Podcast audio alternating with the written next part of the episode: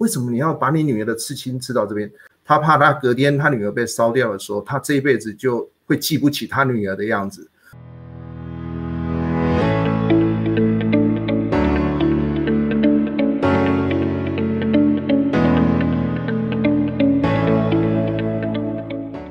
失败要趁早，人生会更好。大家好，我是你的好朋友念慈。今天是礼拜五的晚上啊，今天有一个非常非常特别的来宾。那今天这个主题也是我想了非常非常的久，主要是因为新冠肺炎疫情期间啊，其实很多人都人心惶惶，面对很多莫名其妙出现的这样的病毒，还有我们面临巨大的生活改变，甚至突然发现原来死亡离我们那么近，我们会觉得很恐慌。在这样的一个氛围之下，我们到底要怎么样去面对我们的人生，去做一些规划，甚至是。和这些过去觉得很遥远的死亡就在我们身边的时候，你要怎么样学习去认识它，去接纳它，甚至能够学习跟我们爱的人说再见？这从来都不是一门很容易的功课。那今天的来宾呢，是新竹地检署的法医杨敏生，他从事法医的工作已经二十多年了，见证过非常非常多的死亡故事。那杨法医是我认识也是非常久的一位大哥哦，他从我刚当。当记者的时候啊，就要一路的照顾我。在跟他相处的过程当中，我也发现，你看他现在那么的温文儒雅，看起来就是一个很暖男的角色。但是其实偷偷跟大家说，他小时候可是很叛逆的。他的爸爸是监狱的教诲时，爸爸曾经一度都很担心，糟糕了，我生到一个孩子那么的叛逆，还会顶嘴，然后会忤逆父母，会不会以后我会在某个不对的地方遇到自己的小孩？但是。还好啊，杨法医他真的很争气啦，后来很努力的在自己人生道路上有很好的成就。在三十岁的那一年啊，他甚至放弃了大学老师这个稳定的工作，转行去当法医。这个背后到底有什么样一些故事？法医这个工作到底让他学到哪些人生体会呢？那现在让我们用最热烈的掌声欢迎我们的杨敏生杨法医。呃，念慈好，各位。听众大家好，大家晚安。我我在想说，为什么是深夜十点哦？我想可能是那个法医讲话怕会有限制级的。后来我才发现，好像大家都是十点啊。就是看到念慈有擦粉哦，还有戴红色的耳环，因为每次看到他，他一定是穿 T 恤、穿牛仔裤，还有穿布鞋，就背着相机在跑新闻，好像我们认识就是这样子认识的啊，这样子。所以我今天。也刚好是嗯第一次看到他穿这么正式啊，所以我我才发现我忘了穿西装打领带，请各位多多包涵。谢谢杨法医今天来参加我们的节目哦。我今天在开播之前，很多人都问我说：“好，你找一个法医来，法医到底？”嗯在干嘛啊？他的工作听起来好神秘哦，所以我们今天有很多的听众，他其实过去是没有接触过法医的哦，所以也不知道法医在做些什么。所以第一个问题，能不能请你先告诉我们的观众朋友啊，就是法医到底是怎么样的一个工作内容？平常你都在做些什么啊？这个这是常常很多人很好奇问我的问题。我觉得法医比较像图书馆的管理员。哦，就是说，我们有时候到图书馆的时候，你会发现很多新书就进来了，很多册子新的书就进来了。那你就看到很多呃管理人员就在分书啊，比如说这个书是放在理工理工类的，这是文学类的，这是期刊啊，这个是医学类的。那其实法医常常我在形容说，法医其实就是跟图书馆的管理员没有什么两样啊，就是尸体一堆尸体进来的时候，你就开始分类，这个是病死的、自然死、意外他杀的。哦，那把它做成分类。如果简单来讲的话，我觉得我是觉得他比较像图书馆的管理员，他是做分类的工工作。那第二种的话，我觉得他好像，其实他就是扮演一个呃死者医生的角色，只是我们医院的医生他是照顾一些有呼吸的、有心跳的，会跟你讲讲话，会跟你抱怨的。那我们的病人就是属于不会呼吸，他也不会讲话，他也不会跟你抱怨。所以他常常要靠你自己的经验，说好听一点叫推断，说难听一点叫做猜测啊，猜测他到底是怎么死的。那如果你真的猜不出来，医院的意思就是会靠仪器来做测量啊，比如照 X 光、电脑断层啊、超音波啊等等。那我们法医就比较直接的就把它动个手术，动个大手术来检查它里面到底出了什么问题。用坊间的两个职业来讲的话，我觉得法医是比较像图书馆的分类管理员、书本的分类管理员和所谓的医生的角色这两种的混合。希望各位会比较听得懂一点。经过杨法医的介绍之后，以后大家听到法医这个工作的时候，就比较不会觉得，诶，他在到底在做些什么，更能够理解，他其实就是帮我们的亡者去做一个分类的一个管理员，这些死者能够有一个。它的分类该去的地方，法医哦，它其实令人感佩的一个地方就是啊，一般的法医可能就是在公部门里面就是已经很好修行的，但是杨法医你知道吗？他私底下还做了很多让人家觉得很飙泪、很感动人心的事情啊，就是他成立了一个遗体修复的团队，而且初期啊，就是帮了不少空难殉职的军官，或是因为一些不幸的意外身亡的家属，来去做一些修复，然后让这些。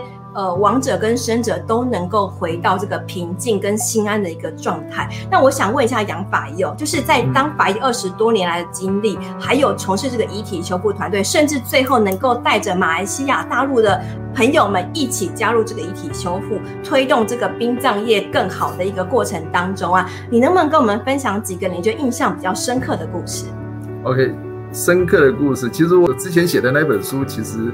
有很多案子都大概是我平时我们做过的案子。我我我跟其他法医不一样，有些法医可能他只是针对犯罪侦查，那我可能是还是保留二十五年当大学老师那种感觉。我很喜欢听故事，所以我常常坐在检察官旁边。我是检察官的幕僚，所以常常坐在检察官在问案的时候，我就会看着卷宗里面听的家属在叙述他们的家人的过往啊，那之后到他死亡。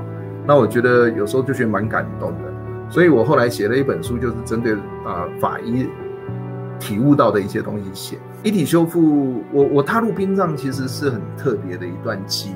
法医的工作其实跟殡葬是完全不相干的，呃，因为坦白讲，我以前刚当法医的前三年，我只知道殡葬业者就是他们帮我们翻动尸体，帮我们呃剪衣服，解剖的时候帮我们擦洗环境，大概这样子。可是慢慢的，我跟他们相处的时候，就发现说，哎，其实他们常常会问我一些问题，那我也觉得，哎，蛮有意思的。可是那个年代大概二十年吧，我从事殡葬教育大概二十年，做法医二十五年。有一次刚好蛮因缘际会的，就是说我的研究所的老师尉迟干老师跟牛泽腾老师，他们那时候内政部是。请他们做殡葬改革，我那时候是他们的研究所的学生，所以我就跟着他们一起做殡葬改革。殡葬里面大概是法医是处理尸体的，那我很多老师都是人文类的，好，比如说哲学、宗教、人文的，所以他们希望有一个懂尸体的人来写有关于遗体的部分。那因为这样子，我才发现，哎，尸体除了完整性的尸体以外，有很多尸体是很不完整的，刚好有几个。老师他们就是讲说，哎，我们可以做美容、化妆或修复，所以我就这样栽了进去。我我后来发现，好像把尸体做得很完美的时候，对家属其实是一种很情感的、很正面的啊一种方式。呃，如果你问我有哪一些故事，我我其实我有时候你问到我这个问题的时候，我就会飘起很多小故事啊，很多也很感人的故事。呃，第一个故事应该对我印象比较深刻的就是大概在七八年前。有一次，我隔天是要出国，那我就接到我一个殡葬学生的电话，他们说有一些中辍的学生，其其中有六个年轻人未成年，他们就开着车子去苏花公路玩，就后来跟砂石车对撞，那造成四个人重伤，两人死亡。那两人死亡，有一个小女生是我们新竹地区的百姓。那你不要看这些中辍生哦，他们不爱念书，平时好像蛮好玩，偶尔还会惹是生非。可是我觉得他们对朋友的死亡，每个人都觉得很惭愧哦，又很就自己觉得很不好意思，所以他们就自己出钱出力啊，出钱其实他们也没什么钱啊，反正他们就是帮忙这个单亲妈妈，就帮忙他们顾灵堂啊，呃，帮她折纸莲花等等。他们发现这个小女生因为被卡车撞击，所以毁容了，所以他们希望能够找人帮她做修复，因为外面的修复行情比较贵。我的学生就跟我说。老师，他们其实他让他们蛮感动，因为我学生是服务他们礼仪的，他们说希望老师能够写书，我说没问题。可是我隔天要出国怎么办？那我后来想一想，征求几个团队的好朋友的意见，他们说几个老师的意见，他们说好吧，那我们当天晚上就从七点多帮他们做到十二点多，大概这样把他们做完。那做完，当我们要离开的时候，突然他妈妈叫住我们，他就跟我说：“杨排，我有一件事可以拜托你一下，你可不可以帮我和我女儿和我儿子三个人合照？”诶，这是我从来没有遇过的。后来我愣了一下，我说：“为什么？”他说。我女儿明天就要火化了，我希望我们一家三口，单亲妈妈跟她儿子和死去的女儿，他们就站在我们说好的解剖台前面。我就我说，那你为什么要找我照？他说，你帮我照相的时候，我会跟我女儿讲说，呃，是我们的恩人帮我们照相，哦，所以我我也是帮他们照一下他们全家人最后一张全家福。其实我到现在还是有时候想起这件事，我都还觉得还蛮感动的哦。哦，虽然他的我第一次是做这样的动作，可是我觉得还蛮特别的，也让我很感动。那第二个案子也是一个小女生，有一次我们接到台中的一个业者，就跟我们讲说，因为他好朋友跟女朋友骑摩托车出去的时候，他小女生就在大台中中港路吧跌倒，就后面卡车就是直接碾压，所以脸部就变形的很厉害。那希望我们能够帮他处理。我我们就去协助处理。其实坦白讲，这个案子也是我们第一次遇过，做了两次。第一次我们沾沾自喜，觉得做的蛮好的。可是当他父母亲看完之后，他妈妈哭得很伤心，说做的一点都不像他女儿。我我愣了一下，我问他说为什么？他说你虽然把我女儿做得很漂亮，可是这不是我女儿。后来我才知道，就是说，因为她男朋友拿给我们的相片，呃，虽然我们有一比一比例做，可是女孩子大概都喜欢用裸胶，所以她照出来结果呢是跟她本人不太一样。因为她妈妈的印象中，她女儿还是属于邻家小妹妹那种感觉，而不是类似艺人这样浓妆艳抹的。后来我就跟我们团队讲说，我们做的再好，如果没有做到家属想要的，我觉得都是白做的。所以后来我们连夜又重新把它重新做了。那我们团队蛮让我感动，就是说那时候我有事，因为隔天我要值班，所以我团队人员居然没有走，每个人做到凌晨六点。那他父母亲后来很感动，去采访他的时候，他爸爸访问完之后，除了很感谢我们之后，就把胸口这样一打开，他爸爸居然在他的左胸部还右胸部，我忘了，刺了他女儿的画像。为什么你要把你女儿的刺青刺到这边？他说，因为当天他看到。呃，我们团队帮他做的太像了，他怕他隔天他女儿被烧掉的时候，他这一辈子就会记不起他女儿的样子，所以他连夜跑去刺青店刺了一个刺青。虽然我认为他这个行为是不大好啦，以悲伤辅导的角度，对家属绝对是伤害，也不是很好。就好像我常常看到冰冰姐，她把她女儿的房间整理得跟白白小燕以前她死前的样子一模一样。可是我每次看到这种爸爸或这种妈妈，我都觉得很难过，因为他们一辈子可能注定走不出悲伤。那当然我不是他们，我没有办法说到底好或不好。那第三个大概就是我们团队在去年年底的时候做了一个案子，就是有一个越南的华侨，他嫁来台湾之后离婚了。那有一次在新丰地区，因为有一个男客人。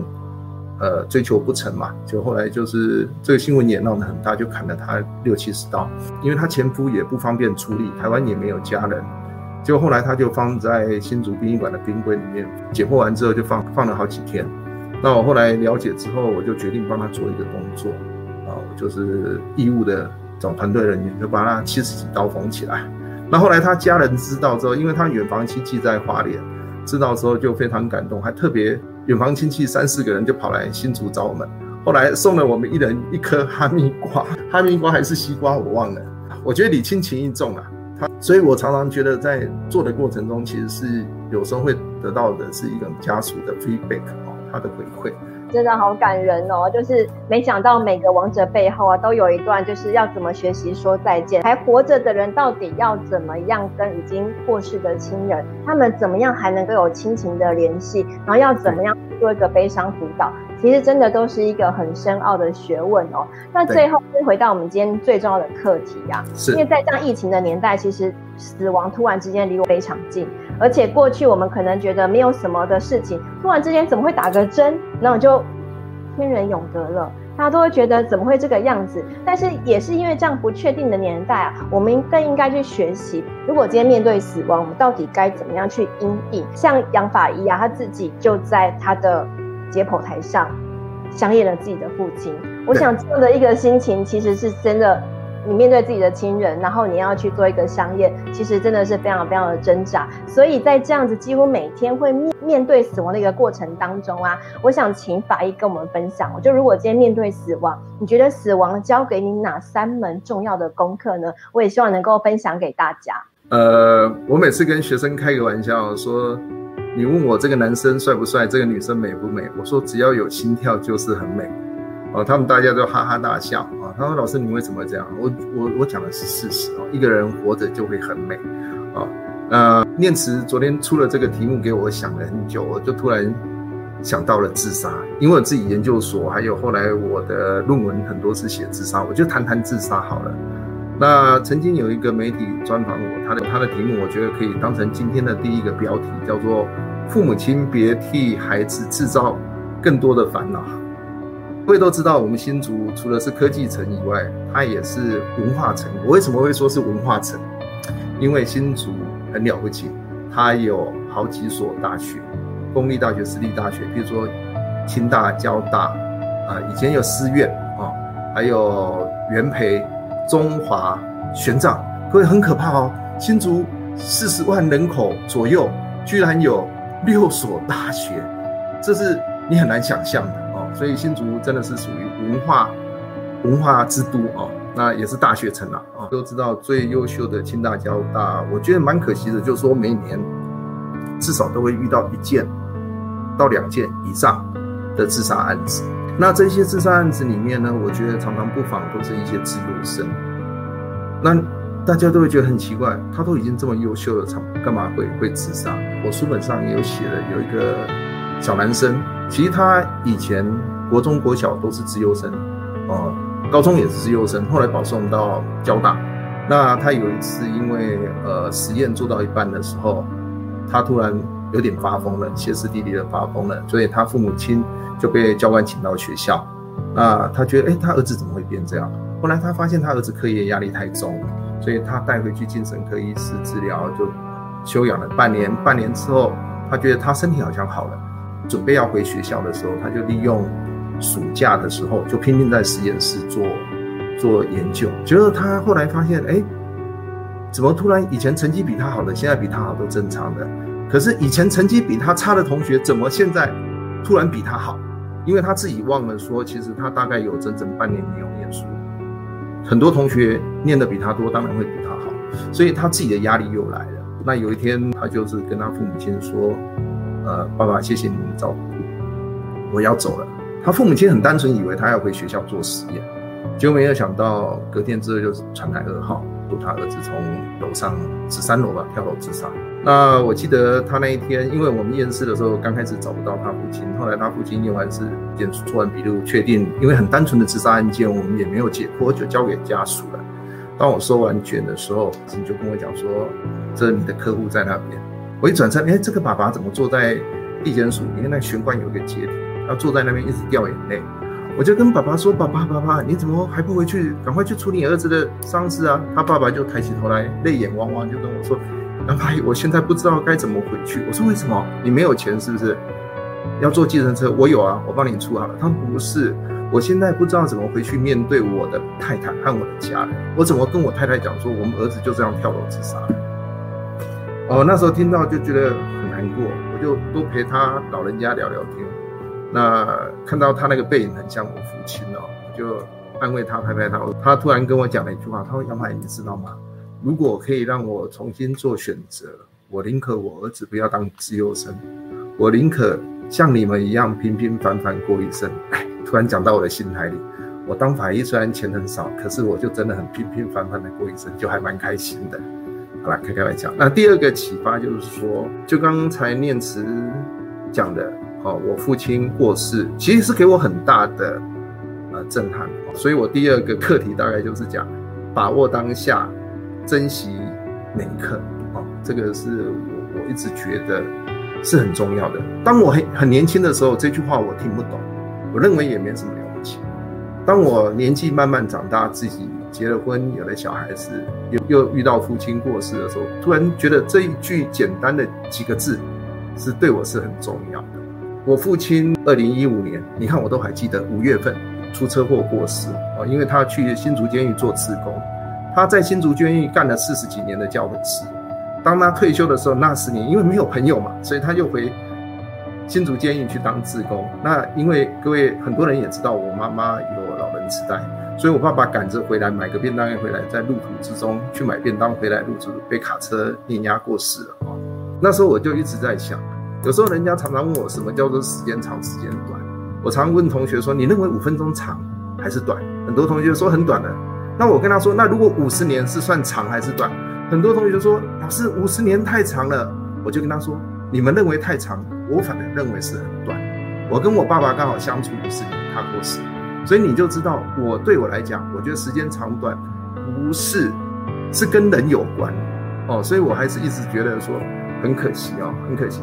不过我觉得我爸爸走之后，反而给我留下了一个甜蜜的负担啊，因为留下来就是我妈妈。所以我的很多朋友都知道。”自从我爸爸过世之后，我几乎把所有的几个大学都辞掉，只剩下全彰大学。原因很简单，因为我希望我多余多一点时间是陪我妈。虽然我妈妈每天都重复讲一样的话，或许她有时候不大认得我啊，可是我觉得是很开心，因为我觉得把握当下，珍惜每一个是非常重要的一件事。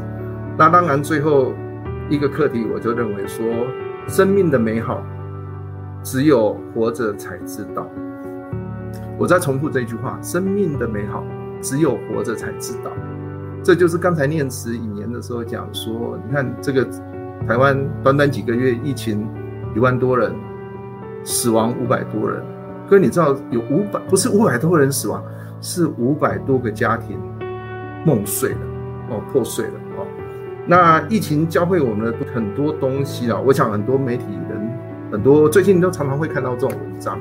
呃，每看一个都觉得又好笑又很感伤。譬如说，今天看到他说，原来打不到疫苗是因为自己还够年轻啊，所以我就跟我五十几岁的同学，我同学大概都五十出头嘛，我就跟他说，恭喜你们，你们还属于年轻人，因为你们打不到疫苗。哦，那你们拿不到补助，是因为你们还不是太穷，所以他他们我们网络人就笑成一堆，突然只有一种想法，我觉得活的就是很美。那活着，什么叫活着？我就觉得，当有一天你如果看到我提早退休，你们也不要觉得意外，因为我觉得，当你看过很多人的死亡，你就会觉得说，哎，人活着，除了钱以外，还是有很多钱无法替代的温柔。所以，或许我到。六十岁的时候就会开始去到处游山玩水，背着背包重回以前二十岁的当背包客也说不一定啊。所以我跟各位分享说，呃，最后结束之前我就跟你说，如果三个主题的话，第一个大概就是，呃，父母亲不要给小孩子制造太多的烦恼，就跟我刚才讲那个自杀一样，很多父母亲很渴望小孩子补什么补什么补什么，可是我认为适可而止就好了。我这个人是最不负责任的爸爸。说不负责任，应该是倒一句话来讲，我是最给小孩子自由的。各位，我很多好朋友都知道，我不忌讳的讲，我儿子女儿都念护理。我儿子护理毕业之后不做护理，我女儿护理准备要毕业的时候，她也跟我讲，她不做护理。有人问我说，那为什么？我说没有，念书就是开心就好，反正他念完之后，以后他有需要就会用。哦，所以我从来不会想要给小孩子太多的烦恼。第二个就是把握当下。珍惜每一刻，珍惜每一刻跟身边喜欢的人、家人、朋友相处。所以我觉得，嗯，这个也是我很追求的。所以我很多朋友都会很久了，像念慈，我不小心就念认识他二十年。OK，那生命的美好，只有活着才知道。这也是这呃最后我跟各位分享的三个观念。谢谢。好哦，我要先抗议一下，我们没有认识二十年，好不好？还没有，还没有。啊、那个假装一下，假装一下。不过当年认识杨法医的时候，我真的是刚出道吧，就是真的就是什么都不懂啊。你知道当初第一次跑自杀案件的时候，我刚我连接近那栋大楼都整个人在发抖这样子。所以那时候看到杨法医的时候，觉得哇，他真的怎么那么勇敢这样。然后以前很坏的警察都会故意拿那种香艳的影片给我看，然后叫我把它看完。然后或是故意带我去那种自杀命案的现场，要我去闻他们的气味，去看这些现场的画面。其实我跟杨杨法医最常见面的地方就是那个殡仪馆的香艳室的外面，对，所以我们见面的地方都很奇怪，我们的情谊就在这种奇怪的地方建立起来。那我还记得，我跟杨法医说，哎、如因为我三年前得到甲状腺癌啊，当时就觉得真的离死亡很近。然后我还记得，我还跟杨法医说，哎、如果我有一天有一天挂掉啊，你不要帮我香艳好吗？因为我很怕遇到认识人帮我香艳，那感觉很奇怪，就是躺在那个解剖台上面被香艳感觉，然后被认识人，你知道被香艳的时候脱光光，那感觉压力有点大，这样子，就是我都想很奇怪的东西，可是表示我们的交情是很好的，所以才能够讲这些东西，这样。就是我觉得在面对死亡这件过程当中，我们都有很多不同的体会，然后也有很多。